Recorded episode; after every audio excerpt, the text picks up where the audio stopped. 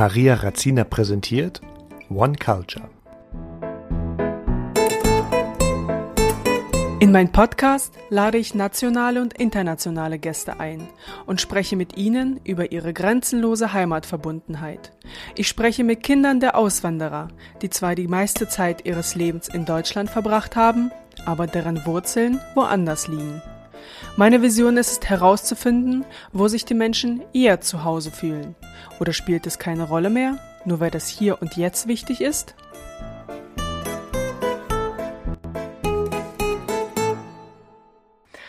Hallo und herzlich willkommen zu meinem nächsten Podcast. Heute zu Gast habe ich die Wunderbare, die mit vier Jahren nach Deutschland kam, direkt aus Kasachstan mit ihrer gesamten Familie, mit ihren Eltern, mit ihrem Opa, mit ihrer Oma, mit ihrem Onkel, mit dem Cousin, alle mit dabei. Und heute wohnt sie in Baknang bei Stuttgart und wir erfahren in dieser Folge, wie es ihr eigentlich in einem russischen Haushalt geht und äh, wie sie dort aufgewachsen ist. Hallo Vero! Hallo! freut mich sehr, dass ich hier mitwirken kann. Sehr, sehr gerne. Es freut mich auch. Du befindest dich gerade in Baknang. Genau, genau. Also falls äh, Baknang niemandem etwas sagt, das ist eine kleine Kleinstadt ähm, von circa 40.000 Einwohnern. Deswegen sage ich dann immer dazu, Baknang ähm, ist befindet sich in der Nähe von Stuttgart. Also Stuttgart sagt, glaube ich, jedem was. Ja, auf jeden Fall, auf jeden Fall. Ja, schön, dass du hier bist. Es freut mich sehr. Wie ist es da eigentlich dazu gekommen, dass du jetzt in Baknang sitzt, vor allem in so einer Kleinstadt? Ja, also ähm, eigentlich wohne ich schon, seitdem ich denken kann, in Baknang, seit ich ähm, aus Kasachstan mit vier Jahren ähm, nach Deutschland gekommen bin. Und ähm, zunächst einmal war das ja so, dass es, ähm, dass ich 1996 nach Deutschland gekommen bin und ähm, wir erstmal in so Wohnheimen gewohnt haben, aber das auch nur für eine kurze Zeit, ein bisschen verstreut durch Deutschland und dann im Endeffekt ähm, im Backnang gelandet sind und da ebenfalls im Wohnheim gewohnt haben. Das war dann ein bisschen länger, bis wir dann ähm, eine eigene Wohnung gefunden haben. Und ich muss sagen, meine äh, Verwandten, die ähm, einen deutschen Anteil hm, gehabt haben, die waren auch schon vor uns da und haben uns dabei auch ein bisschen geholfen bei der Wohnungssuche und ähm, haben wir auch relativ schnell gefunden dann diese Wohnung und da wohnten wir dann tatsächlich in Unterweissach, das ist noch ein bisschen kleiner, aber in der Nähe von Backnang bis ich dann in der fünften Klasse umgezogen bin nach Waldrems und das ist dann ein Teil von Backnang und ähm, seitdem wohne ich eigentlich hier, weil ich dann hier auch eine Wohnung gekauft habe und ähm, ab und zu war ich dann halt auch ein bisschen unterwegs in München ein halbes Jahr wegen dem Studium, in St. Petersburg ein halbes Jahr, aber im Großen und Ganzen hat es mich immer wieder zurück nach Backnang verschlagen. In St. Petersburg haben wir uns beide kennengelernt, nicht wahr? Genau. Schon vier Jahre oh. her, wie wir gerade festgestellt oh, haben. Da kommt die Nostalgie durch. Ja. Nostalgie pur. Da haben wir äh, beide studiert, ne? Wir haben da beide studiert und ich weiß noch ganz genau, wie wir beide einfach nur Bock auf einen Jufka hatten. Die ganze Zeit, dieses ganze halbe Jahr auf einen Jufka aus einem deutschen ähm, aus einer deutschen Dönerbude, das weiß ich noch, die ganze Zeit, weil ich lauter so Cravings hatte danach. Ähm, und in St. Petersburg gab es ja nicht so einen originalen Jufka oder Döner. Ja, essen. ja. Jufka, siehst du, das kenne ich gar nicht als Wort. Ah, das kennst du gar nicht? Nein. Gibt es in Berlin keine Jufkas? Ne, wir haben Döner. Nur Döner, oh nein!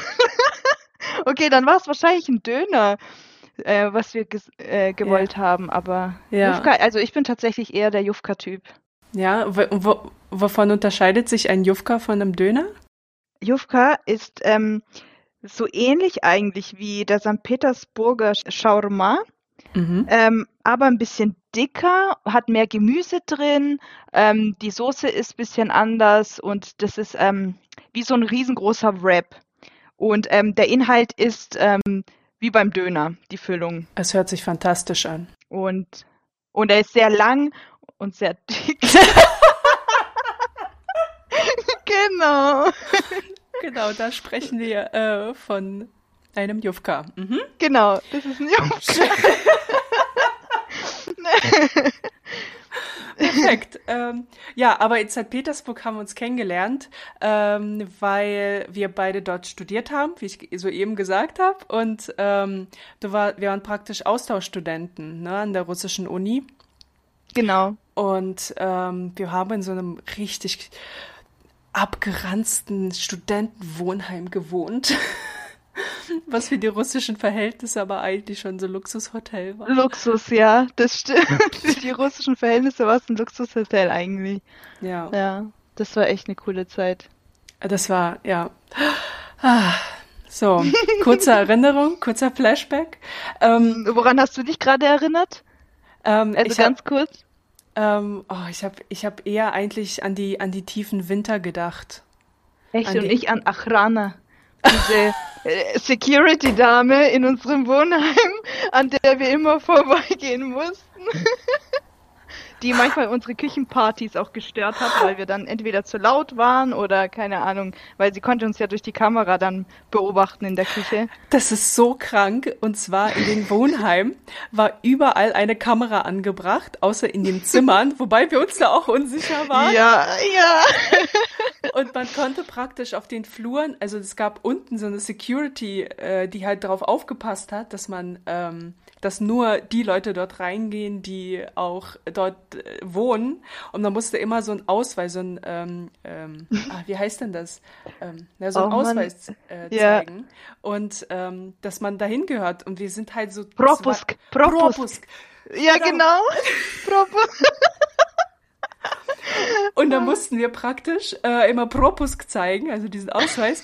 Und wir sind da 200 Mal am Tag rein und raus gegangen. Und jedes jedes Mal mussten wir das zeigen. Das war so krank. Oh mein Gott, ja. Ja, so ist es. Ja, war, Ordnung war, muss sein bei Achrana. Ja, Ordnung muss sein. Oder wenn man, wenn man mitten in der Nacht ähm, von einer Party gekommen ist, musste man ja auf diesen Hof kommen. Auf diesen. Ja, genau. Wir haben ja. praktisch auf dem Unihof gewohnt. Und ähm, dann sagt, dann sitzt da so ein böse guckender russischer Mann, der völlig nach Wodka stinkt. Der war so ja, ja, genau. komplett besoffen. Guckt er dich an und sagt so, Propusk. genau. Das ja. war's, ja, ja. Mhm. Perfekt. Ja, das, ja, gute, gute Zeiten. Nee. Aber wo wir, äh, wo wir schon vom Eintritt reden, wie ist denn das eigentlich überhaupt dazu gekommen, dass deine Eltern, also generell deine Familie, nach Deutschland kommen wollte? Ähm, nicht jeder konnte ja aus Kasachstan nach Deutschland kommen. Ähm, es war ja so, wenn du zum Beispiel einen Teil in deiner Familie hattest, ähm, der irgendwie deutschstämmig war, der entweder jetzt, ähm, keine Ahnung, im 18. Jahrhundert ähm, oder sowas äh, von, von Deutschland nach Russland gekommen ist, ähm, der hatte, oder halt äh, im Zweiten Weltkrieg oder was weiß ich, auf jeden Fall aus Deutschland irgendwie ursprünglich stammt, der hatte das Recht, nach Deutschland zurückzukehren. Das waren ja dann quasi auch die Aussiedler, die Russlanddeutsche. Man nannte, nannte sie auch nicht Ausländer, sondern Aussiedler.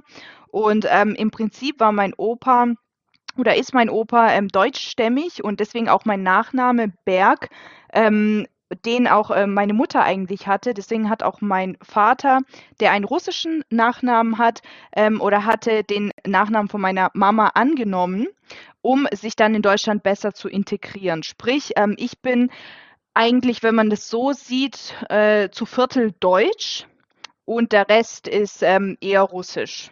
Also mein Vater zum Beispiel hat nichts Deutsches in seiner Familie und ähm, das, ähm, dank unseres Opas haben wir das Recht bekommen, dann ähm, nach Deutschland zu kommen.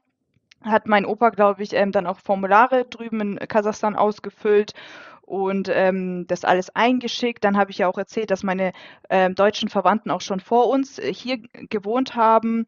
Und ähm, genauso kamen wir dann aus Kasachstan nach Deutschland.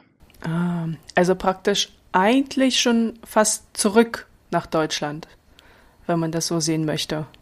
Ja, zum, zum Teil eigentlich. Mhm, zum mhm. Teil. Aber ähm, wir mussten uns trotzdem alle ähm, neu integrieren, weil die Kultur an sich ähm, war ja nicht deutsch, sondern russisch und ähm, sie war auch ähm, nicht kasachisch, wie viele ähm, auch denken, ähm, da ursprünglich ja ähm, Kasachen ein eigenes Volk sind in Kasachstan und unser Haus halt ähm, praktisch die ähm, russischen Werte gelebt hat, Traditionen und ähm, die russische Sprache auch gesprochen hat. Ja, das wollte ich auch gerade fragen, weil du immer, weil du sagst, du kommst aus Kasachstan und dann von, äh, von Russland eigentlich sprichst oder russischer Sprache, ne? Die haben ja auch mhm. Kasachisch als, als Sprache. Fühlst du dich dann auch eher äh, russisch oder eher kasachisch? Auf jeden Fall Russisch, weil ich ja auch nicht ähm, also ich habe nie gelernt, Kasachisch zu sprechen. Ist ja auch eine eigene Sprache und ähm, irgendwie die Traditionen und Werte zu leben. Ähm, Kasachen haben auch eine andere Religion. Sie sind ähm, zum größten Teil Muslime und ähm, die Russ russisch-orthodox äh, zum größten Teil. Und ähm, ja, die Kultur unterscheidet sich da schon voneinander. Obwohl ein Cousin von mir ist zur Hälfte kasachisch und zur anderen Hälfte russisch, weil meine Tante ähm, einen Kasachen geheiratet hat. Deswegen so teils, teils. Also ich habe da schon einige Völkervermischungen bei mir in der Familie. Ja, aber das, ja, also ich glaube, so geht es auch vielen, ne, die dann einfach mm. ähm, so Multikulti auch leben. Cool. Und, und äh, wie war denn für deine Eltern, also falls du dich mit denen darüber unterhalten hast, ähm, wie war denn für deine Eltern die Integration in das deutsche System, ins das deutsche Leben und ja, wie ist es, wie ist es für die gewesen, auch vielleicht die Sprache zu lernen und generell einen Anschluss zu finden? Also es war ja so, als wir zum Beispiel in diesem Wohnheim in Backnang zunächst einmal gelebt haben.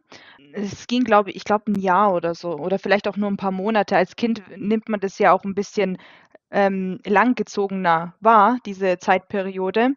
Ähm, auf jeden Fall gab es da Sprachkurse für alle, ähm, also nicht für mich, aber für, für meine Eltern, Oma, Opa und so, die halt ähm, nach Deutschland gekommen sind, gab es extra Kurse.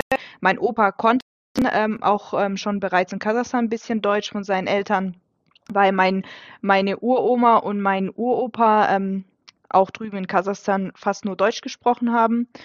Ähm, genau, und ähm, ich habe ja eigentlich auch mein erstes Wort in Kas mein erstes deutsches Wort in Kasachstan auch gesprochen gehabt. Das war, glaube ich, Uhr, also die Uhr. Und ja, also bei mir war es ja so, dass ich dann halt in den Kindergarten gekommen bin, in die Schule und so Deutsch ge gelernt habe und bei meinen Eltern ähm, halt auf, auf der Arbeit. Sie sind ja dann arbeiten gegangen und dann hat sich das so nach und nach eingependelt und ich weiß noch, vom Gefühl her äh, habe ich das so ein, eingeschätzt, dass sie sich, ähm, dass der Wille groß war, sich zu integrieren.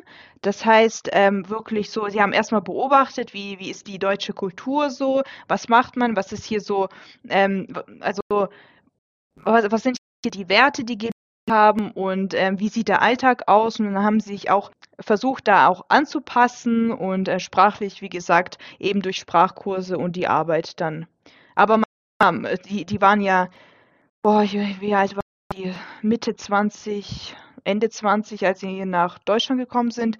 Und klar, Akzent und so, das bleibt ja alles. Das geht ja nicht irgendwie vorbei. Und wenn du so zur Hälfte deines Lebens drüben gewohnt hast, dann geht es nicht so schnell weg. Soll es ja auch nicht. Ja, das hat auch einen Charme, ne? Wenn, wenn die Russen hm. Deutsch sprechen und dann so einen leichten ja. Akzent hörst. Das ist äh, irgendwie ganz niedlich. Ja, ja. und du bist ja dann nach Deutschland und vier Jahre, gut, mit vier Jahren nimmt man das jetzt alles so mit, wenn man das, wenn man einfach ein Kind ist. Und ähm, als du etwas größer geworden bist, ähm, hast du denn den kulturellen Unterschied merken können, beziehungsweise auch gesehen, dass irgendwie, sobald du die Türschwelle verlässt, dass ähm, mhm. ja, dass es eine andere Kultur ist als zu Hause. Ja, definitiv. Ähm, ich muss sagen, als Kind habe ich das in meinem Kopf irgendwie nicht so voneinander getrennt und mir auch nie so wirklich Gedanken darüber gemacht, dass es jetzt irgendwie draußen ganz anders ist als drinnen irgendwie. Ähm, also nie so richtig natürlich das irgendwie reflektiert, klar, machst du ja als Kind eigentlich nicht, aber das war so fließend irgendwie. Draußen habe ich dann halt auf Deutsch gesprochen, ähm, zu Hause auf Russisch und ich habe nur ab und zu halt gemerkt, dass ich dennoch trotzdem irgendwie ähm, bisschen anders bin, weil ich zum Beispiel als Kind oft auch so Fehler ähm, im Deutschen, ich habe zwar die deutsche Sprache schnell gelernt, aber oft halt auch so Fehler mit eingebaut Ähm, und da ist mir auch so eine Situation noch hängen geblieben. Und zwar ähm, habe ich draußen mit zwei Freundinnen gespielt und ähm, da haben wir irgendwie, glaube Memory gespielt oder keine Ahnung. Auf jeden Fall habe ich dann gesagt, der Erdbeer für die Erdbeere. Der Erdbeer und dann haben die angefangen zu lachen und dann ich so, hä, warum? Und dann sagt dieser, der Erdbeer, das ist falsch und so. Also solche Geschichten, wo ich dann sage so, ah, okay. Und ähm, da, das sind dann so Momente, ähm, die mir dann im Kopf geblieben sind, wie ich die deutsche Sprache überhaupt ähm, gelernt habe. Sowas. Also das ist mir dann so, wo ich dann auch oft auch gemerkt habe, dass ich auch kulturell und vom Wesen her vielleicht auch bisschen, bisschen anders bin. Also ich kann es nicht richtig in Worte fassen, aber so vom Gefühl her würde ich sagen, dass, dass da trotzdem irgendwie was anderes äh, mitgespielt hat. Obwohl vom Äußerlichen her sehe ich jetzt auch nicht aus, als wäre ich jetzt irgendwie, keine Ahnung, ähm, aus dem Süden oder keine Ahnung, irgendwie, was weiß ich, äußerlich gesehen, aber so vom, vom Gefühl, vom, vom Kulturellen war das schon was anderes. Also ich kann das komplett nachvollziehen, auch mit der Sprache, ne? Zum Beispiel, mhm. ähm, du sprichst ja frei Deutsch offensichtlich und ähm, mir geht's mir geht's manchmal so, dass ich zwar Russisch nicht übersetze, aber so manche Redeansätze zum, mm, ich, ich bringe mal ein Beispiel. Ich sage, wir mit Vero waren gestern spazieren und im Russischen heißt es Мы с Веру вчера гуляли. Mhm. Und im Russischen ist es ja komplett richtig sagen, Miss Vero. Ja. Ja. Ja. Im Deutschen kannst du aber nicht sagen, und da werde ich oft gefragt, na, wer war denn noch dabei? Weißt ah, du? okay, ja. Weil ja. Ähm, wir mit Vero, also dann meine ich eigentlich nur mich und Vero. Ne? Ja. Und der Deutsche denkt, dass da noch jemand dabei war. Aber das ist dem nicht so. Und das ist mir ganz lange nicht aufgefallen, dass es gar nicht richtig ist. Weißt du? Ach so, ja. Bei mir ist es aber andersrum. Bei mir überse ich übersetze ins Russische so, wie ich es zum Beispiel im Deutschen sagen würde. Also im Russischen klingt es dann falsch. Ja. Im Deutschen ist es richtig, aber ich übersetze es quasi Wort für Wort und dann ist es, kommt es so raus, ähm, dass es einfach falsch im Russischen übersetzt ist, weil ich das dann Wort zu Wort, Wort für Wort übersetze und ähm, ja, es aber nicht geht im Russischen. Man kann ja Sachen, manche Sprachen auch nicht Wort für Wort übersetzen und ähm, das passiert mir dann irgendwie andersrum. Ah, voll witzig.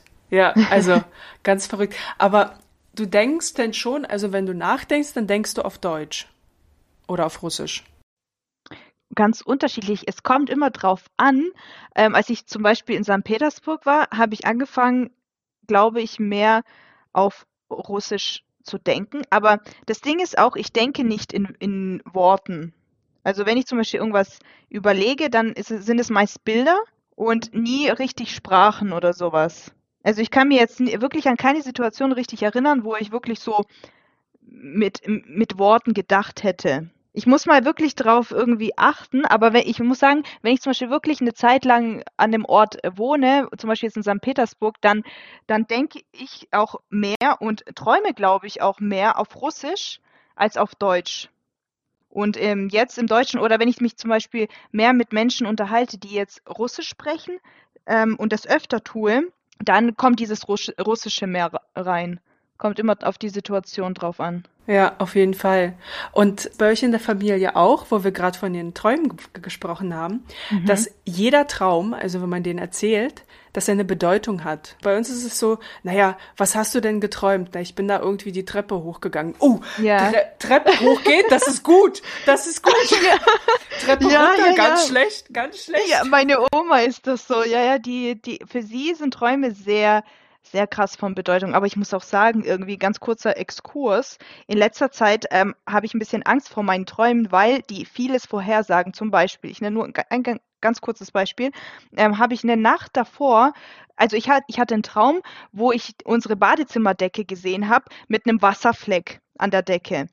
Und da bin ich aufgewacht, habe mich ganz normal ähm, angezogen, fertig gemacht, gehe die Treppe runter, kommt unsere Nachbarin raus und sagt, komm mal her, ich muss dir was zeigen. Ähm, ich so, okay, ähm, ich bin rein. Und dann zeigt sie so, dass bei uns vom Bad runtertropft. Bei ihr in, ins Bad rein. Sprich, Rohrbruch, Wasserschaden. Und ich wusste davor gar nichts. Eine Nacht davor träume ich von dem Wasserschaden, von dem Wasserfleck an der Decke im Badezimmer. Und dann gehe ich runter Und sie sagt das beispielsweise.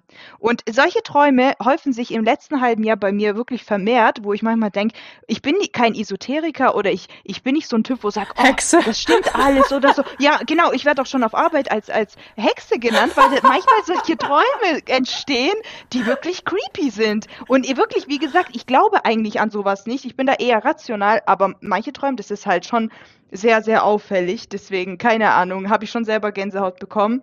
Und deswegen, ich weiß es nicht. Ganz ehrlich, ich weiß nicht, ob sowas stimmt oder nicht stimmt.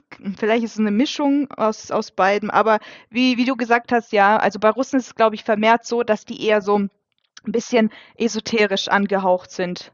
Das merke ich schon kulturell. Definitiv, definitiv. Das, also bin eigentlich auch nicht abergläubisch, aber mir mhm. wurde seit Kindesbein auf schon irgendwie, war das immer so, nicht im Türrahmen umarmen. Ne? Ja, ja, ich kenne das. Ja, genau. genau. Und da dachte ich mir so, hä, was soll das? Ja. Keine Ahnung. Ja. Bei sowas zum Beispiel, da merke ich so den Unterschied. Also, dann, dann sage ich mir so, Mama, jetzt komm, ach, glaub doch nicht an sowas. Oder keine Ahnung. Also, da merke ich schon den Unterschied, so dass ähm, die deutsche Kultur bei mir dann mit einfließt. Ja, auf jeden Fall. Also das, ähm, aber nimmst du die russische Kultur manchmal in deinen Alltag mit ein? Also integrierst du das irgendwie? Ähm, gelingt dir das manchmal? Also oder bewusst oder unbewusst? Zum Beispiel habe ich mir jetzt auch angewohnt, ähm, jetzt seit, glaube ich, zwei Jahren oder so, dass ich Tutu mache. Das immer, zum Beispiel, zum Beispiel, wenn, oder ich weiß nicht, ob ich das schon in St. Petersburg gemacht habe. Ich, ich glaube, ja. ich weiß nicht. Ich glaube schon, keine Ahnung. Auf jeden Fall seit ein paar Jahren mache ich das, dass ich, wenn ich irgendwas sage, und dann denke ich so, oh nein, da kommt jetzt Auge drauf oder so. Ähm, also ich will nicht das irgendwie verschreien oder so, dann ist es ja wie das deutsche Toi Toi Toi im Prinzip, aber die Russen machen ja da so Tu Tu Tu Splun, das heißt, ähm, wirf es wieder aus dem Mund so, es soll nicht irgendwie, ähm, irgendwie Auge drauf gemacht werden oder so, keine Ahnung. Auf jeden Fall, ja, das, sowas mache ich zum Beispiel und das fällt mir dann auch oft auf und zum Beispiel auf Arbeit habe ich das auch einmal gemacht und da dachte ich so, hä, die, die verstehen dann bestimmt nicht, was ich gerade mit dem Mund gemacht habe. Aber dann, keine Ahnung, dachte ich so, okay, egal. Egal, ne? Ja. Ja. Also sowas, das, äh, ja, das mache ich schon. Ja. Also da, da, da lebst du praktisch auch deine Kultur ein bisschen. Also das, was du zu Hause mitbekommst, dann trägst mm. du auch ein bisschen nach außen. Ja, weil, weil ich ähm, aus Erfahrungswerten auch sprechen kann. Ähm, und wie gesagt, ich bin eigentlich nicht abergläubisch, aber, aber, das berühmte Aber, ähm, ich habe halt wirklich ähm, in der Vergangenheit feststellen müssen, dass wenn ich zum Beispiel irgendwas gesagt habe, dass voll oft die Sachen eben verschrien worden sind, dass es dann halt ähm, scheiße geworden ist, wenn ich zum Beispiel irgendwas ähm, gesagt habe und wenn ich diese Tututu gemacht habe, dann, dann ging es so. Das ist auch so eine psychologische Geschichte und da kann man diskutieren Voll. ohne Ende. Voll, auf jeden Fall. Ja, also dieses mache ich gar nicht. Ich kenne das. Mhm. Ich klopfe einfach dreimal auf den Tisch. Ja, das ja. ja auch, das gehört ja dazu, genau. Also auf den Holztisch, ja. Es muss schon ja, Holz, Holz sein. Holz, ja. ja, ja. Oder auf den Kopf. Auf den Kopf, genau. Wenn kein Holz, dann auf den Kopf. Genau. Auf den Kopf. ja, also auf jeden Fall. Ja, Wahnsinn. Und jetzt gehen wir nochmal zurück zu deiner Schulzeit. Wie, wie war denn das für dich? Weil du hast ja dann praktisch zu Hause immer Russisch gesprochen, ne? Mhm. Und bist auf äh, die deutsche Schule gegangen. Wie erging dir das da eigentlich? Warst du dann vielleicht für deine Klassenkameraden, also in, in dem Fall in deiner Kleinstadt, auch so eine kleine Exotin und wurdest mhm. irgendwie anders behandelt oder gesehen? Ja, äh, Kleinstadt ähm, ist da, glaube ich, auch noch mal eine Spur härter, würde ich mal sagen, weil zum Beispiel in der Grundschulzeit war es auch so, dass ich, glaube ich, in der in den ersten Klassen, also eins bis vier, Grundschule logisch, ähm, hatte ich eigentlich gar keine Ausländer oder Aussiedler in meiner Klasse, soweit ich mich erinnern kann. Ich glaube, ich war somit die Einzige. Und ähm, da hat man das schon gemerkt, dass halt äh, manche Verhaltensweisen von mir anders waren. Und vor allem, ich war ja äh, in der Grundschule, ich bin mit sechs in die erste Klasse gekommen und mit vier bin ich ja mit fast fünf nach Deutschland gekommen.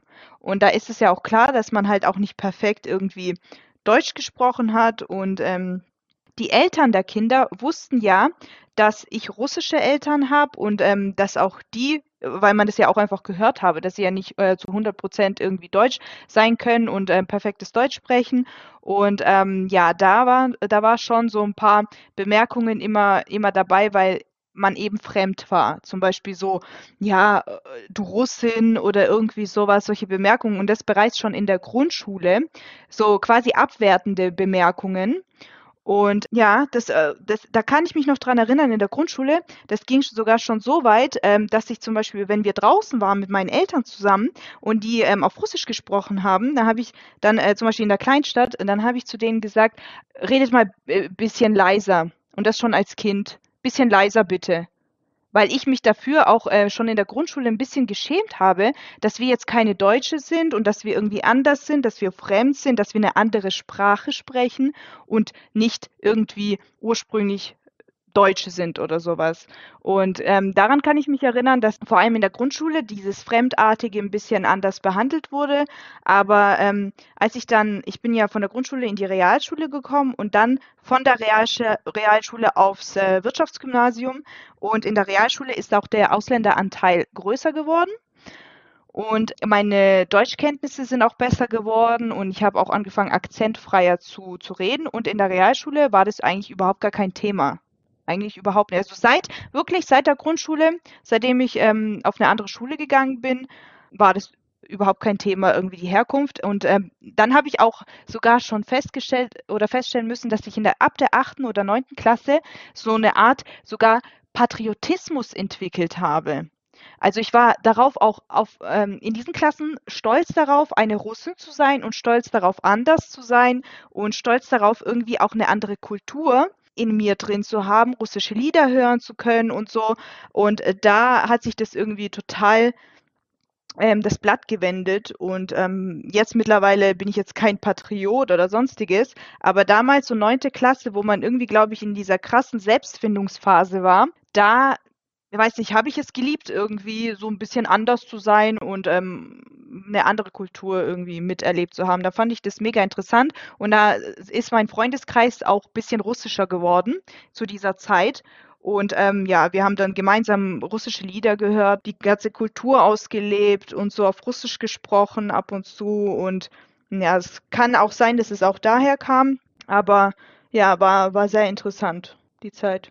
Also da hast du dann schon ähm, in der Realschule dann auch ähm, nach Gleichgesinnten gesucht. Also vielleicht nicht bewusst, aber ähm, dass du praktisch dann gesagt hast, okay, ich bin Russin und dann hast du dich ja irgendwann akzeptiert scheinbar, dass du so bist, weil am Anfang war das ja scheinbar, wolltest du das nicht so wahrhaben und wolltest etwas deutscher mhm. sein ähm, mhm. und äh, das sogar deinen Eltern gesagt und dann, je älter du wurdest, desto mehr hast du deine Herkunft verstanden und standest denn auch dazu. Genau, ja. Also so in der Realschule äh, fing es dann an, dass ich das irgendwie cool fand auch. Genau, dass, dass man halt so zwei Kulturen hat und in zwei Kulturen aufgewachsen ist, dass man auch noch eine, eine zusätzliche Sprache sprechen kann. Das fand ich ganz cool und ähm, ich weiß nicht, ob ich jetzt, also ich glaube, bewusst danach habe ich jetzt nicht gesucht, es kam einfach so eins zum anderen. Da hat man auf der Realschule, ich bin dann auch ähm, nach Backnang umgezogen, muss ich auch dazu sagen. Bis, war dann ein bisschen größer als Unterweisach. Und ähm, da ähm, wurde es ein bisschen diverser auch ähm, von den Nationalitäten. Und deswegen war das dann auch überhaupt kein Thema irgendwie in dieser Zeit. Ja, verstehe ich voll. Und wie, wie geht es dir jetzt? Also ähm, man kann dir ja, also weder äußerlich noch äh, sprachlich kann man ja erkennen, wo du überhaupt herkommst. Mhm. Ähm, Gibt es denn irgendwie Momente, wo, wo du dann immer noch als die Russin im negativen Sinne äh, angesprochen wirst? Also so von fremden Menschen eigentlich nicht, weil die meistens ähm, nicht wissen, dass ich Russin bin oder dass ich russische Wurzeln habe. Also ich würde jetzt nicht sagen, dass ich Russin bin, weil ich bin äh, Deutsche und ähm, aber eben halt mit russischen Wurzeln. Und ähm, viele wissen das eigentlich auch gar nicht, bis ich es ähm, denen sag. Aber so, du meintest jetzt im negativen Sinne irgendwie, dass, dass genau. es rauskommt oder ja. ähm, mh, hm, wüsste ich jetzt eigentlich nicht. Außer zum Beispiel, wenn jemand, also wenn, sagen wir mal, wenn wir in der Gruppe sind ähm, und ich bin jetzt äh, die einzige Russin und äh, da wird zum Beispiel jetzt darüber gesprochen, wie jetzt viele Russen sich in Hotels benehmen und wie sie zum Beispiel in, äh, Ja. ähm, am Buffet am Buffet ihr Essen vollladen und das dann nicht mal aufessen und dann allgemein Partys machen ohne Ende und so und äh, dann weiß ich halt so, okay, äh, man weiß, dass ich russische Wurzeln habe und dann wird halt auch ein bisschen so ab und zu so, so ein beschämter Blick in meine Richtung geworfen, so, oh, okay, sind wir jetzt vielleicht auf den Schlips getreten oder so, weil ich mich ja damit ja auch as assoziiere. Aber ich bin ja der Meinung, au- ist, ist klar, also ich habe ja auch Augen im Kopf und ich finde es nicht richtig, was, ähm, ich finde es nicht alles richtig, was Russen im Urlaub machen, um ehrlich zu sein. Deswegen ähm, ist es so eine ganz komische Situation, aber diese resultiert nicht, weil sie zum Beispiel ähm, oder weil die Gruppe zum Beispiel jetzt darüber redet, wie Russen am Buffet sich benehmen, sondern weil die, äh, weil die Gruppe vielleicht zum Beispiel einen ku- kurzen Blick auf mich wirft und dabei denkt, oh, vielleicht könnte ich beleidigt sein, dieses, die- dieser Moment, obwohl es mir nichts ausmacht, weil ich ganz genau weiß, ähm, wie das Buffet-Verhältnis ist, aber dieses Beschämende, dieses kurze Gefühl so, ähm, äh, ich, kann, ich, ich weiß nicht, ich kann das nicht erklären, aber dass man dann so denkt, so, oh, bin ich jetzt beleidigt oder sowas. Da, dabei bin ich es gar nicht. Und ja, das sind dann so Momente, wo halt, keine Ahnung, ein bisschen, bisschen komisch sind. Aber eigentlich habe ich nie so, so, so Momente, wo das irgendwie so negativ, vor allem jetzt nicht in den letzten Jahren oder so.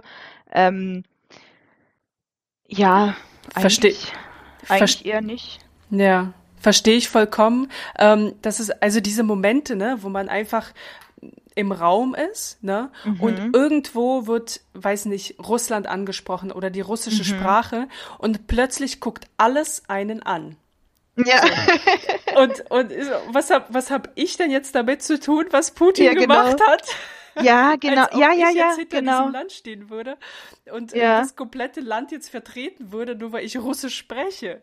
Weißt Ja, das, ja, genau, du hast recht, genau mit Putin oder Wodka oder, oder solche, solche Sachen, wo man dann so denkt, so, ah, sofort sind diese ganzen Eigenschaften ähm, gleich bei mir. Also weil ich russische Wurzeln habe, bin ich dann gleich sofort irgendwie dann wahrscheinlich Putin-Versteher oder ein Wodka-Säufer jeden Tag und vertrage voll viel Wodka, obwohl ich gar kein Wodka tragen, äh, trinken darf. Ich vertrage das keinen Schluck. Also, keine Ahnung, ich, ich darf keinen Wodka trinken und, und kann es auch nicht, weil ich davon sofort betrunken werde. Und manche denken also, ich kann das bechern ohne Ende.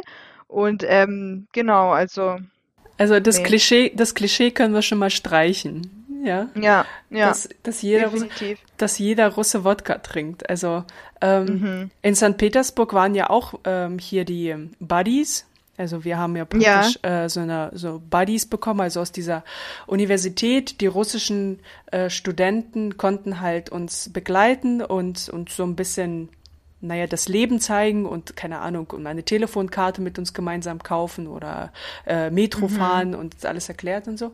Und ähm, da habe ich sie dann auch gefragt, ob das Klischee stimmt. Und dann sagen sie, ja, ich habe noch nie in meinem Leben Alkohol getrunken. Ne? Und die Ja, waren dann ja. so an 20, 22. Ne? Und sagen, nee, eigentlich möchte ich das gar nicht.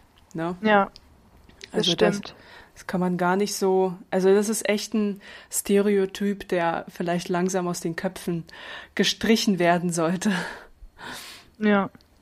Ja. Ähm, fährst du denn ab und zu nochmal in deine Heimat? Also nach Kasachstan, ähm, in Kasachstan war ich das letzte Mal, als ich zwölf Jahre alt war. Ja. Und ähm, ich muss auch sagen, meine Verwandten, die ähm, aus Kasachstan kommen und dort auch weiterhin gelebt haben, als wir auch schon weg waren, die sind auch nach und nach nach Russland zurückgezogen, sozusagen, ähm, weil sie, weil die Möglichkeit bestand, nach dem Zerfall der Sowjetunion nach und nach ähm, die russische Bevölkerung auch aus den ähm, Gussstaaten, sprich jetzt äh, Kasachstan, Usbekistan und so weiter, nach Russland, ähm, dass sie die Möglichkeit bekommen haben, einfach umzuziehen nach Russland und deswegen habe ich auch ähm, Verwandte in Moskau, in St. Petersburg, in Sachalin, also da beim äh, in der Nähe von Japan sogar und ja ganz in Russland äh, zerstreut und deswegen habe ich auch eine also mehr eine Verbindung in Richtung Russland als Kasachstan, weil da lebt, glaube ich, nur noch eine Tante von mir oder zwei Tanten und das war's. Und Ja. seitdem war ich auch nie in Kasachstan und ehrlich gesagt zieht es mich da auch gar nicht so hin. Klar wäre es schön. Ich weiß noch, die, die Straße, wo ich gewohnt habe, in Karaganda, falls jemand was sagt. Die, diese Stadt ist übrigens ähm, auf der Karte eingezeichnet und da bin ich auch geboren. Das sage ich immer. Ich bin in einer größeren Stadt geboren. und zwar, ja, ich war nicht immer in, in Backnang. Und ähm, genau, auch mal in einer größeren Stadt. Und da weiß ich, ja, da, da kenne ich die Straße noch, kann ich sie mir bildlich vorstellen. Da wäre es natürlich auch cool, da mal das anzuschauen wieder. Und Astana, die, ich glaube, das ist die Hauptstadt in Das ist äh, die Hauptstadt, Kasachstan. ja. Ja. Genau, die hat sich ja auch richtig ähm, schick gemacht, anscheinend aber auch nur irgendwie im Zentrum. Aber die sieht jetzt eigentlich von den Bildern her auch ganz cool aus. Aber irgendwie trotzdem so emotional gesehen zieht es mich da überhaupt nicht hin. Ja. Also ist dein Herz eher in Russland Mhm. zu Ja. Hause. Mhm. Und ähm, wenn du zu deinen Verwandten nach Russland fährst, wie, wie, wie sehen sie dich? Ne? Sehen sie dich jetzt die, äh, als die reiche Deutsche, die jetzt irgendwie nach, nach Russland gekommen ist und jetzt bitteschön Geschenke mitbringen soll, weil man kommt ja nicht mit leeren Händen zu Gast, ne? Mhm. Äh, oder bist du dann einfach, gehörst du einfach dazu und das wird gar nicht irgendwie thematisiert?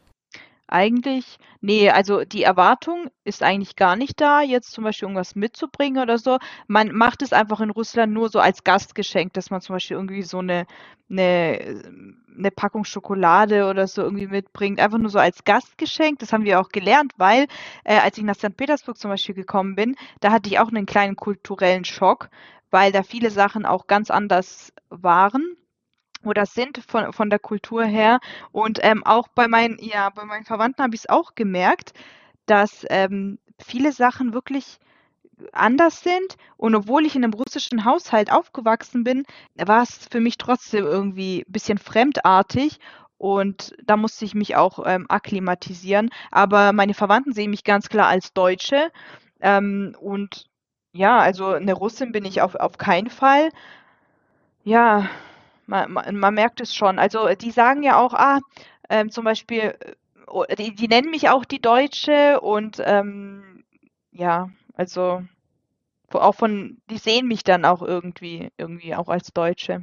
Hättest du es lieber, dass sie dich als Russin ansehen? Nee, es ist mir eigentlich, im Prinzip ist es mir egal. Also ich habe da jetzt nicht irgendwie ein Verlangen, irgendwie als irgendwas angesehen zu werden, als Deutsch oder Russisch. Das ist, also ich stehe da eigentlich total neutral gegenüber, wie, wie ich gesehen werde. Es ist einfach nur interessant zu beobachten, wie man so von außen wirkt und auch ähm, anderen Kulturen gegenüber wirkt. Das finde ich jetzt zum Beispiel interessant, aber es ist nicht so, dass ich jetzt irgendwas möchte oder irgendwie wirken möchte oder auf Teufel komm raus, irgendwie was, irgendwie eine Kultur spielen oder was weiß ich. Also nee, ich finde es einfach nur interessant und äh, verstehe ich auch voll und ganz, weil ganz ehrlich, mein ganzes Leben lang ähm, war ich in Deutschland und mein Leben hat sich in Deutschland abgespielt und ich bin zum größten Teil ähm, vom Verhalten auch deutsch, das definitiv. Auf jeden, auch vom, vom Denken und vom Verhalten allgemein. Das merke ich auch jetzt heutzutage, wenn ich zum Beispiel ähm, zu meiner Oma gehe oder keine Ahnung, mich mit meiner Mama unterhalte, dann merke ich vieles, dass da so Widersprüche sind, dass sie ganz anders oft denken als ich. Mhm. Du sprichst mir aus der Seele, ganz ehrlich. Und welche Staatsbürgerschaft hast du?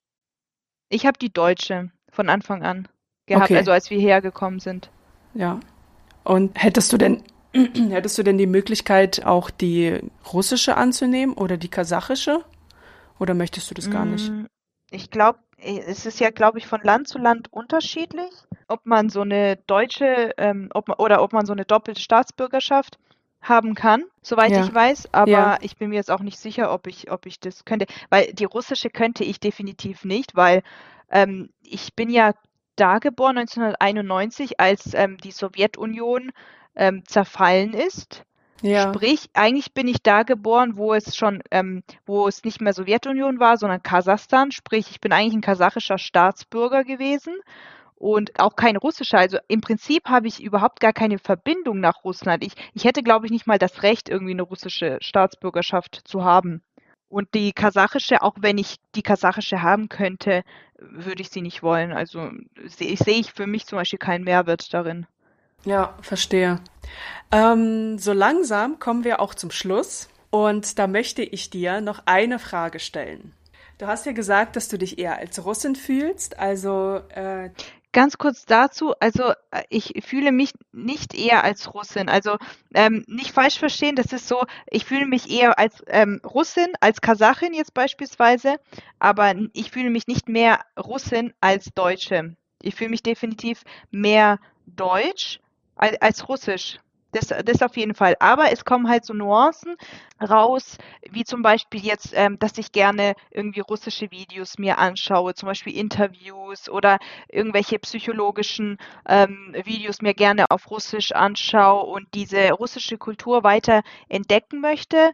Das auf jeden Fall. Aber ich muss sagen, die, eh, meine Werte, meine Denkweise tendiert mehr Richtung Deutsch. Okay, das auf jeden dann, Fall. Ähm ein, ein Teil deines Herzens. Ja, das stimmt. Ja. Schön, weil das ist, weißt du, wie das ist voll schön zu wissen. Also, wie geht es dir damit, dass du weißt, wo du eigentlich hingehörst? Ja, ich gehöre definitiv nach, nach Deutschland. Ähm, vom, also ich, ich muss sogar sagen, das sind so zwei Teile. Das Rationale ist bei mir eher Deutsch, aber das Emotionale ist eher Russisch. So, so, ich teile es so in diese zwei Sparten ein, weil vom Gefühl her, wenn ich nach Russland komme, dann fühle ich mich sofort, sofort heimisch irgendwie. Sofort, als wäre ich zu Hause, auch wenn manchmal irgendwelche komischen Sachen passieren, auch auf den Straßen in St. Petersburg. Du weißt ja, wie ich meine, so manche komische, weirde Situationen einfach. Dann finde ich das witzig und ich fühle es, aber ich finde es witzig und fühle es trotzdem irgendwie. Ich fühle mich dann wie, wie zu Hause irgendwie, sobald ich irgendwie in Russland lande aber in Deutschland eben auch, aber in Deutschland ist es eher so ein Kopfding. In Deutschland fühle ich mich eher kopfmäßig zu Hause und ähm, gefühlsmäßig eher äh, schon auch stark in Russland. Voll. Ja, danke nochmal für die Aufklärung. Nochmal zu meiner Frage zurück. Und wenn mhm. unsere Zuhörer denn zum Beispiel nach Russland reisen würden, was meinst du, in welches Fettnäpfchen sie nicht treten sollten? Hm, also was ich, was mir zum Beispiel passiert ist, als ich in St. Petersburg war, im Prinzip bin ich ja so getrimmt, dass ich aus Höflichkeit Menschen anlächle. Auch wenn ich sie zum Beispiel nicht kenne und einfach nur so vielleicht mal kurz zur Begrüßung oder einfach mal kurz so anlächeln, einfach aus Höflichkeit. Damit signalisiert man, dass man positiv gestimmt ist und dass man einem nichts Böses tun möchte und so weiter. Und in, als ich in St. Petersburg war, musste ich erstmal die, die erste Zeit ein bisschen auf die Schnauze fallen mit meinem Lächeln. Und dann habe ich auch meinen Cousin, der dort wohnt, ähm, gefragt, warum die Menschen eigentlich so gar nicht zurücklächeln oder so. Einfach so fremde Menschen auf der Straße irgendwie kurz äh, lächeln. Ähm, zum Beispiel im Fitnessstudio damals, wo ich auch in der Umkleide ähm, war, in, im russischen Fitnessstudio. Und da habe ich auch ähm, eine Dame kurz angelächelt, als wir uns so mit den Blicken begegnet sind. Und ich lächle sie so an und die lächelt gar nicht zurück und hatte weiter Stirn nach geradeaus geschaut. Und ich so, okay, weil in Deutschland wäre mir das eigentlich gar nicht passiert. In Deutschland hätte man einfach kurz so zurückgelächelt. Und ähm, das ist in Russland halt eher so, dass man einfach nur lacht oder lächelt, wenn man wirklich was Witziges findet. Also das ist dann wirklich echte echte, echte Emotion, wenn man wirklich was zu lachen hat, dann lächelt man und lacht halt. Und mein Cousin hat damals dann auch irgendwie gesagt, ich habe ihn gefragt, warum lächeln die Leute nicht auf, der, auf den Straßen? Dann sagt er so, ja, wenn er zum Beispiel jemanden im Bus sehen würde, der ständig irgendwie grinst oder kurz lächelt oder so, würde er denken, da, die Person hat eine Schraube locker oder so. Die ist irgendwie nicht ganz normal im Kopf. Ich so, ah, okay. Und seitdem habe ich dann auch damit aufgehört und habe dann so eine ich würde sagen, so eine ernste Miene aufgesetzt und ja, habe mich da so akklimatisiert und mich so, ja, und deswegen war das auch ein bisschen komisch, als ich wieder zurück war in Deutschland nach einem halben Jahr, da mich wieder dran zu gewöhnen, dass hier überall gegrüßt und gelächelt wird und so und ich war wie so, ein Roboter. Gesicht zur Faust geballt. Deswegen war das komisch. Ja, ja, genau, genau so. Also ich habe mich da voll so voll integriert und dann als in Deutschland musste ich das Lächeln wieder lernen. ja, das ist ja, schon ein bisschen auf jeden komisch, Fall. Ja. Also auf jeden Fall bitte nicht irgendwie jeden x-beliebigen äh, fremden oder jede fremde Person auf der Straße auch vor allem nicht irgendwie kurz anlächeln oder auch wenn die Blicke sich begegnen, einfach ein Pokerface weitertragen, dann macht ihr schon nichts falsch. Ansonsten kann es passieren halt, dass man dann ein bisschen oder bisschen halt als, als Clown angesehen wird oder so. Das kann dann passieren. Ja. Wenn dir die Folge gefallen hat, dann sei so lieb und abonniere den Podcast. Fühlst du dich auch wie zwischen zwei Welten? Dann schreibe mir gerne eine Mail an hello at oneculturebymaria.com und vielleicht bist du bereits mein nächster Gast.